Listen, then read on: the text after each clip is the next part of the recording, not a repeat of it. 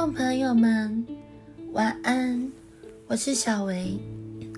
今天有感动要跟你们分享，不知道听众朋友有没有正处在职场上面困难的呢？有没有在人际关系里面遇到困难呢？有没有每一天都好不想上班？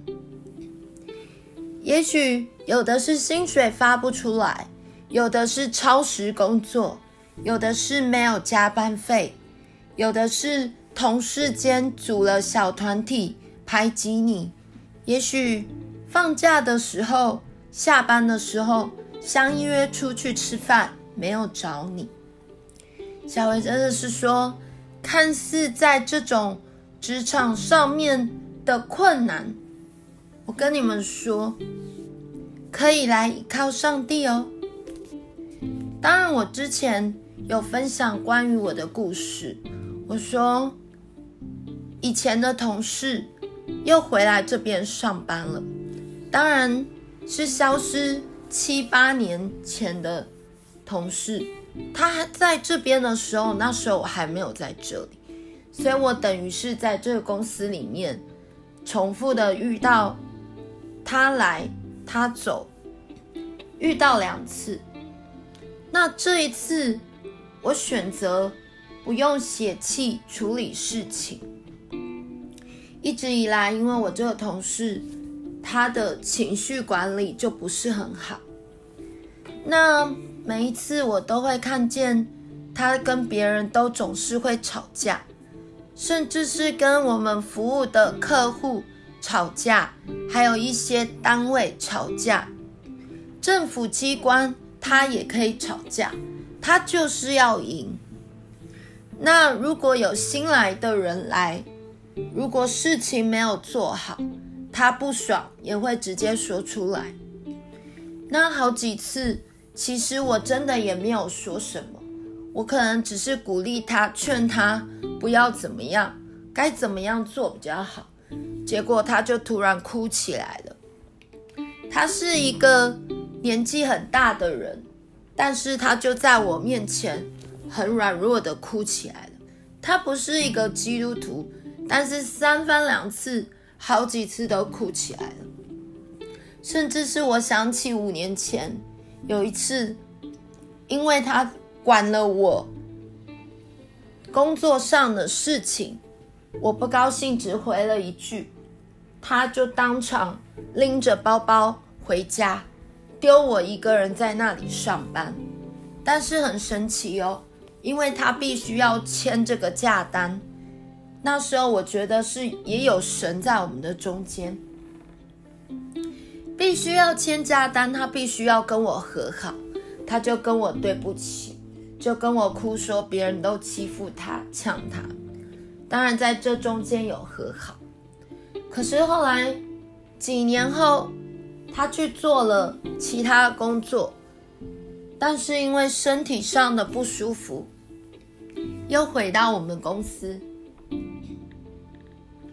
那我不知道他身体上一直有多大的压力，甚至是身体的不舒服，我没有办法体会。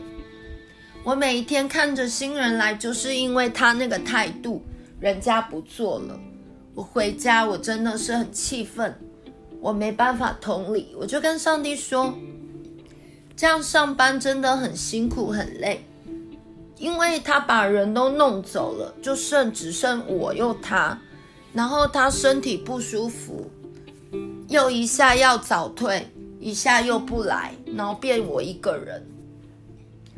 结果很奇怪，一个感动进到我心里面，告诉我说，他压力很大，甚至是在我祷告里面，我竟然看到老板把很多的期望压力都压在他的身上，却没有骂过我们，都是骂他。一开始我想说，这可能是我自己的感觉吧，可是后来我到公司。我真的看到了，老板把一个很重要客户交给他做，那我们资讯部的那些小男生有围在旁边，不能出错。结果老板竟然在电话里面，因为老板儿子扩音，竟然为了一个信箱写错，有没有打康打 tw 写错，大声的骂他，大声的羞辱他。我当众听到他哭起来了。当然我在旁边没有事情，慢慢我才同理到，原来他身心灵已经生病了。那有几次，老板我们因为人力不足，老板请他不要去打疫苗，但是他可能也想去外面找工作了，因为他可能觉得在我们这边他很失望，说好的钱数字也不对。当然，我也知道说，因为找来的人他都把人家这样子用走，得罪很多客户，所以老板在钱上面也许有扣掉。那因为这个样子，我就知道说他压力很大。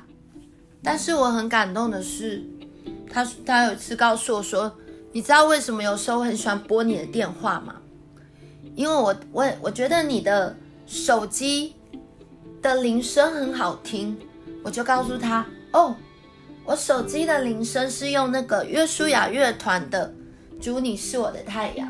他说基督教的音乐听起来都心好温暖，你可不可以传这个链接给我？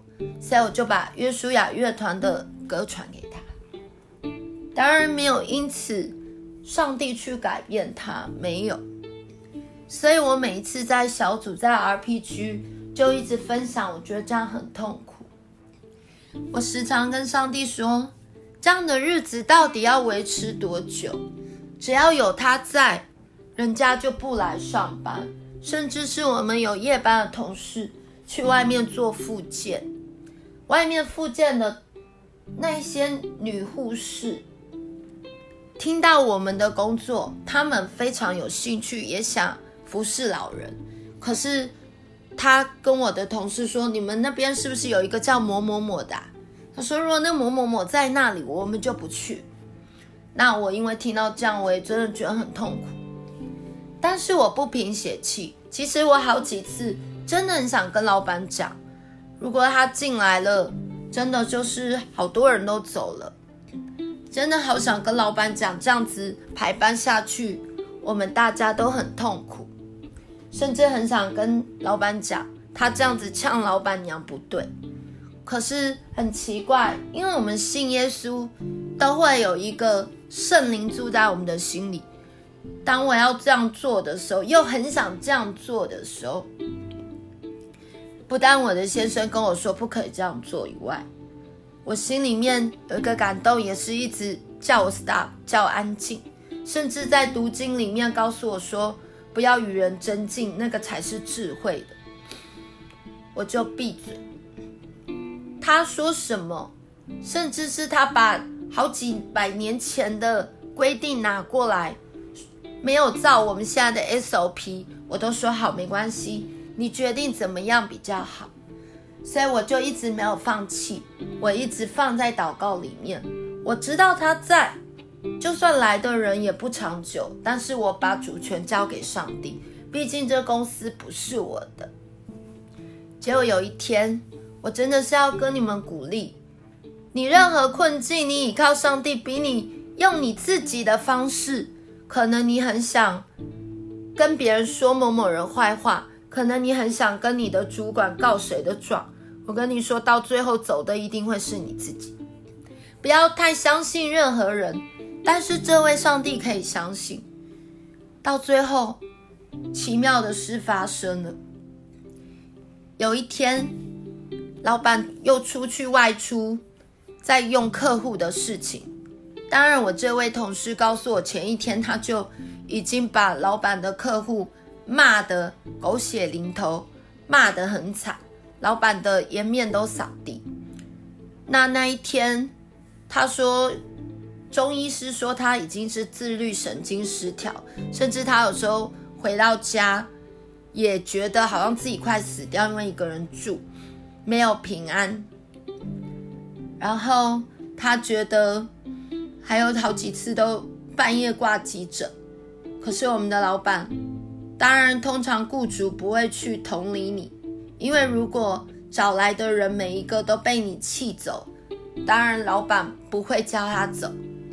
只有那一次很奇妙，我跟他上班，老板打电话过来，结果老板他跟老板讲了一个我们关怀老人的护士的事情。老板很生气的说：“那个护士在住院啊，你怎么不维护你的同事呢？”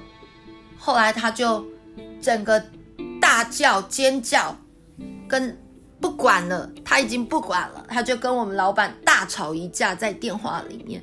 他就说，意思就是说他已经生病了，已经自律神经失调了，为什么不能为他着想呢？老板比他还更大声。